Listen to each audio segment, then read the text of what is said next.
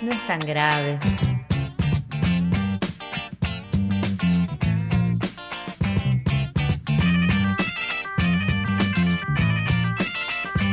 Con Paula Lucas, Joaquín Perelman y Facundo Rosso.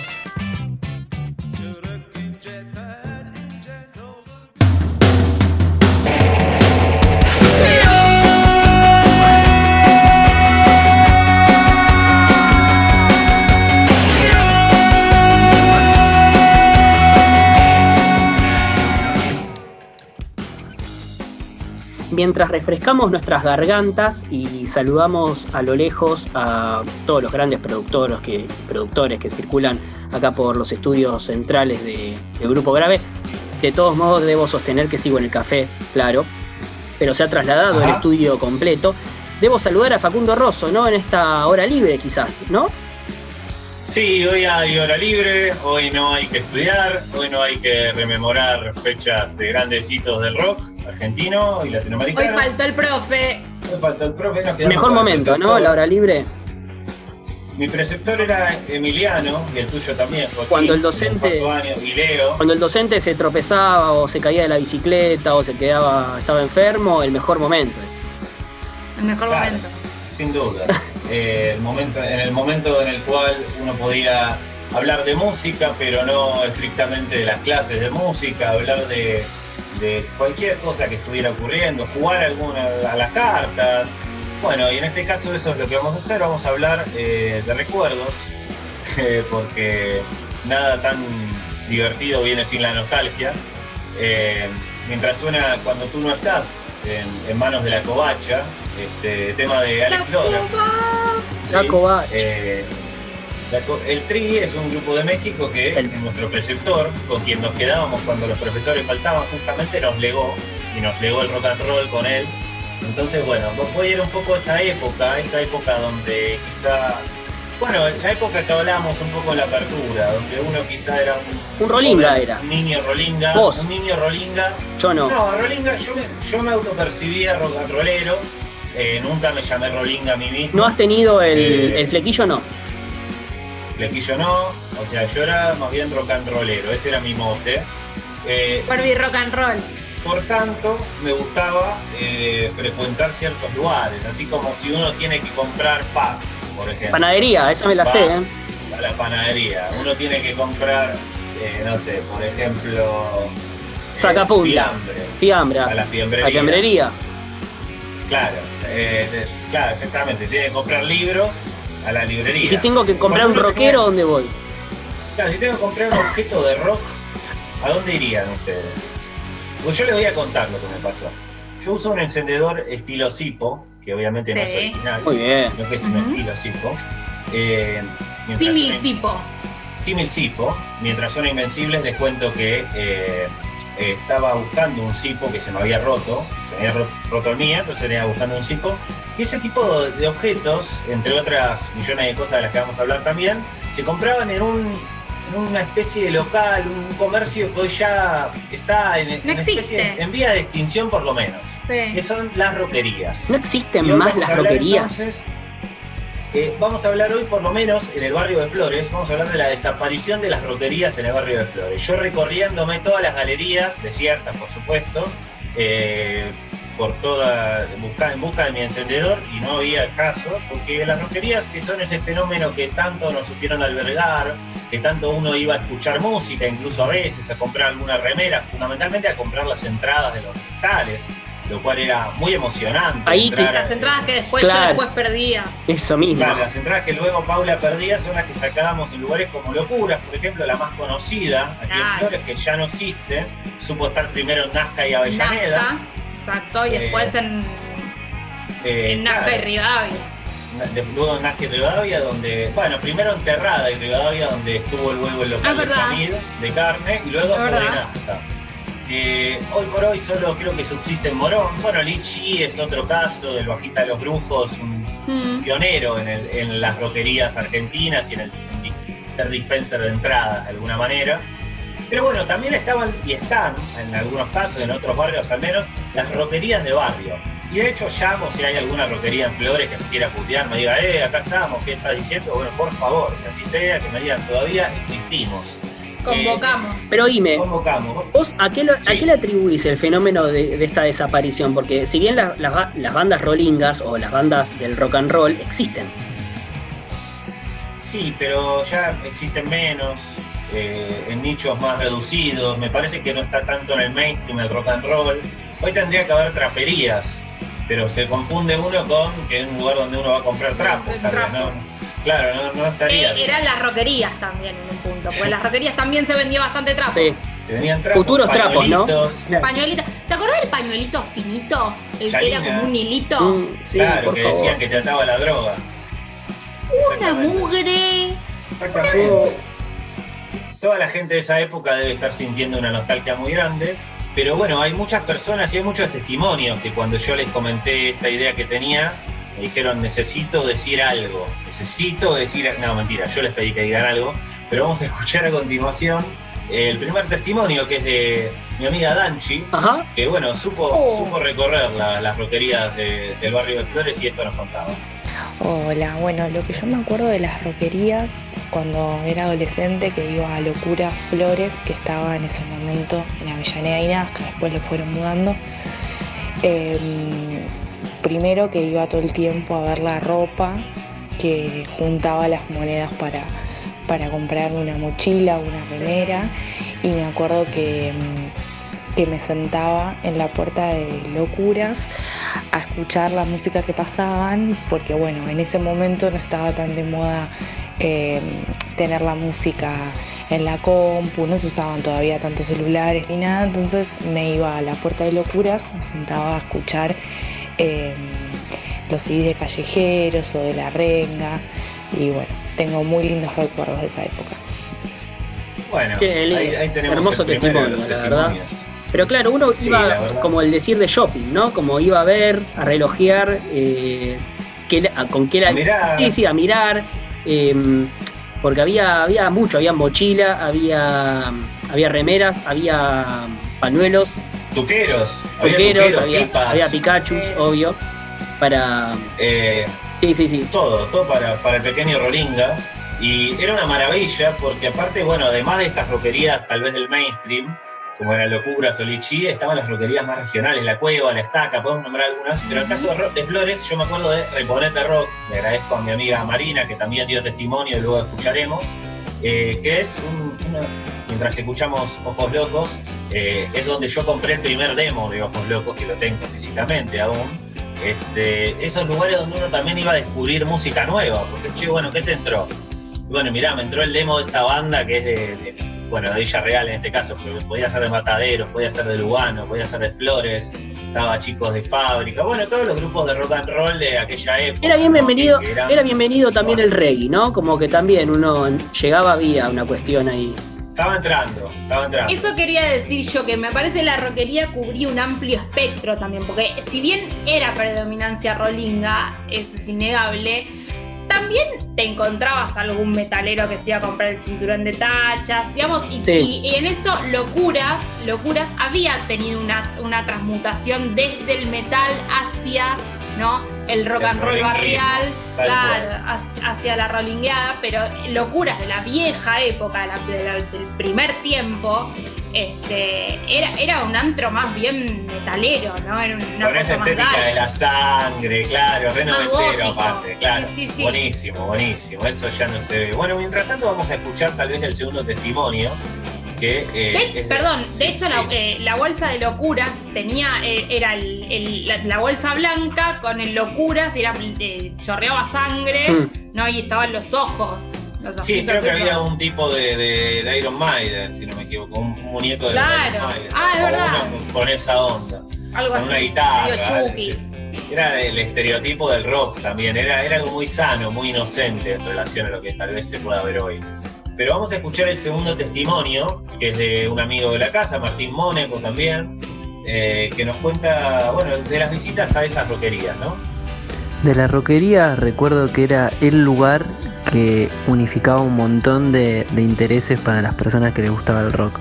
Desde ropa, eh, accesorios, eh, hasta ir a comprar discos de música que se encontraban más baratos que en otros lados. Y sumado a que en esos tiempos uno iba a escuchar música y a ver qué temas estaban pasando, desde clásicos hasta los temas nuevos de rock. Bueno, otro valiente testimonio de, un No, y, de esa época. y otra, y otra persona que mm, iba a escuchar música ahí, porque yo las veces que, yo la verdad que he estado bastante alejado del mundo Rolinga, si bien eh, Facundo estaba todas las tardes con Facundo, que era Rolinga, por más que él se autoperciba como, como rock and rollero, desde mi punto de vista era Rolinga. Puedo Ah, arriesgar, está buenísimo, le digas a la gente lo que es. digamos. puedo, puedo arriesgar que Esto Puedo arriesgar que Pau, que Pau también era un poco rolinga. Puedo arriesgar. Puf. Ahí está, riesgo. Yo no lo era, pero eh, fui muchas veces a locuras porque se compraba entradas, porque se vendían un montón de cosas que no eran solamente discos rolingas. Pero me llama la atención la gente que va a escuchar música. Eso sí me, me, me suena algo nuevo, digamos, que se queden ahí para escuchar música.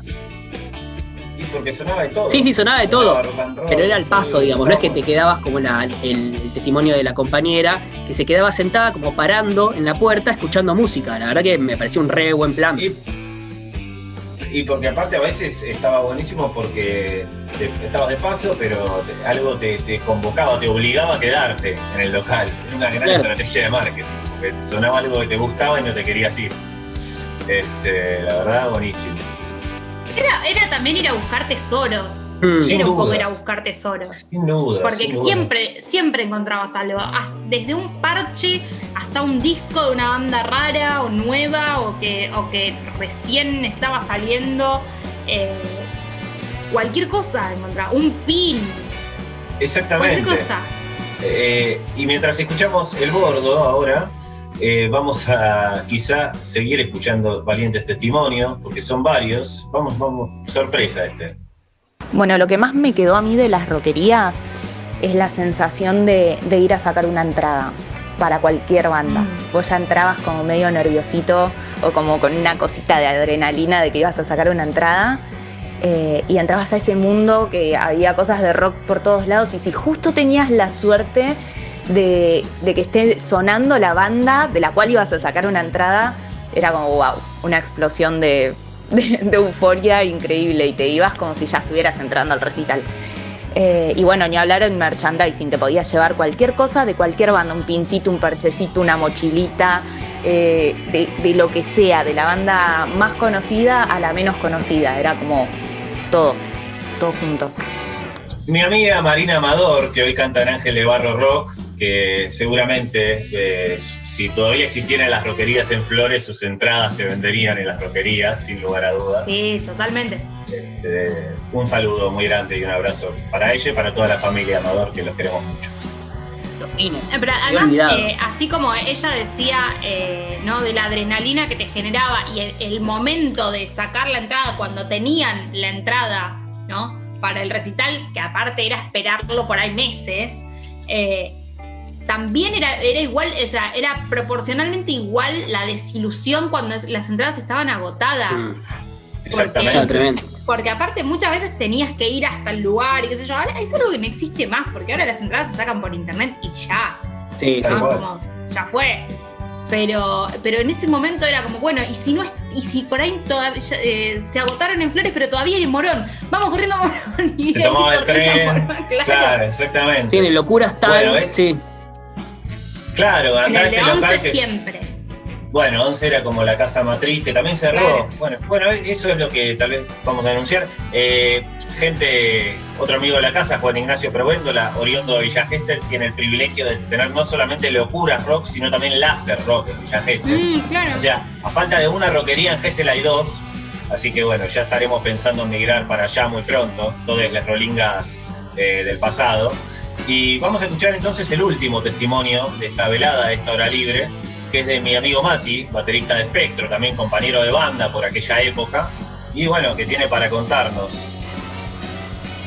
Y recordando un poco las roquerías, eh, hay unas cosas ahí como fundamentales que me hacían muy feliz a mí primero de, de que estaba ahí todo, toda la música que nosotros consumíamos en esa época, sobre todo el under, y que había todo, conseguíamos nuestras, nuestras entradas, nuestra primera, nuestra mochila, Eh, también los folletos de, todos los shows que se venían, de los profes ahí, he encontrado mucha gente linda. Eh, y sobre todo el, ritual de juntarse ahí con amigos, ir caminando hasta allá. Hermoso. Bueno, y acá Mati trae algo que es los volantes, porque te enterabas también de quién tocaba, en las mesitas esas que había con los volantes de los recitales que iba a haber. Encima todos volantes con unas gráficas hermosas, la verdad, unos tiempos en los cuales se, acercaba a la música, a la gente. De algún modo. Ahí estoy googleando y me metí a, Locuras Virtual, porque la verdad que no encontré la, ventanita de locales, pero encontré la página y es el Locuras, pero en la, en la página de internet, la verdad que una depresión. ¿Mm? Claro, claro, es una tienda online. claro, en, la caja, en la caja de locura. Uf ¿no? En la caja de locuras cuando ibas a comprar, a pagar, ¿no? Estaban justamente ahí todos los volantes de los recitales que se venían.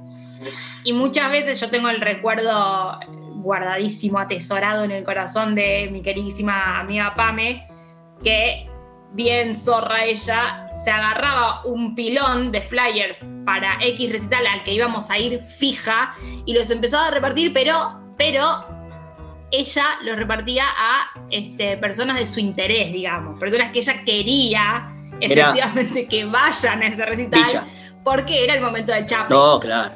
Claro. O también incluso para recortarlos, los volantes y pegarlos en cuadernos, hacer collages. De todo tipo. Eso, eso, ya se ha perdido también. El collage del Rollinga full. Pero bueno, tal vez para no quedarnos en, lo anecdótico y quedarnos más con una reflexión, vamos a, a pedir desde este, de este humilde espacio que por favor vuelvan las roquerías, que vuelvan a existir por lo menos algunos espacios en los cuales las juventudes que se ven atravesadas por diversos géneros musicales se puedan encontrar, eh, que, que, pase más del merchandising, todo sea virado hacia allí, hay muy poca humanidad hoy en todos esos en esos, en esos escaparates, por decirlo de alguna manera, y en esas tiendas online, en esos escaparates digitales hay muy poca humanidad. Entonces, bueno, en esta columna siempre vamos a abogar por el encuentro, eh, obviamente con protocolos en este momento, pero por el encuentro real y concreto de las, de las juventudes. Y cuando alguien ponga la, la música de despedida, tal vez, la música que suele ponerse para que la gente se vaya, eh, pensemos en todo aquello que como nosotros se derramó.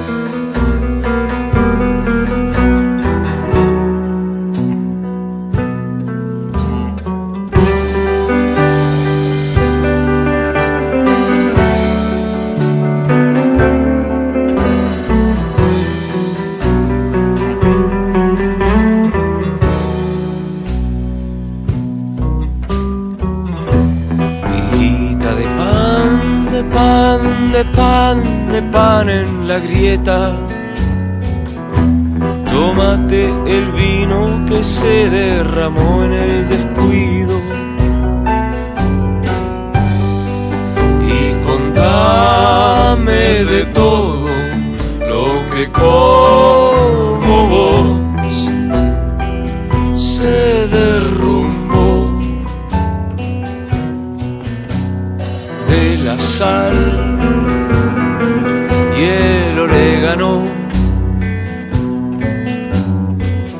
azul, y el parmesano, de la harina y la tierra, las semillas del puta parió.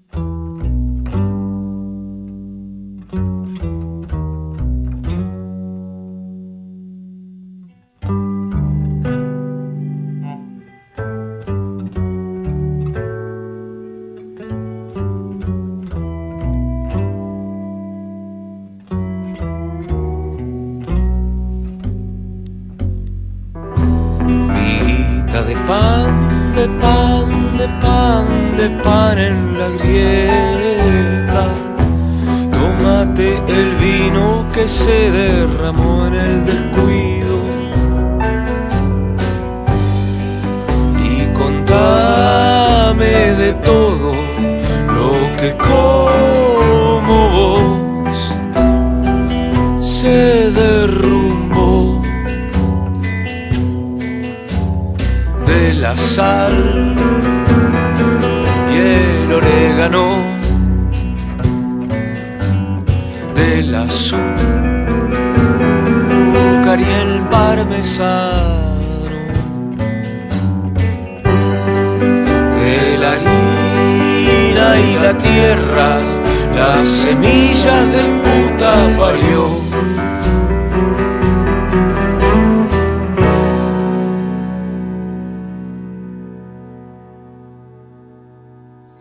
Era pequeña orquesta reincidentes en No es tan grave, miguita de pan.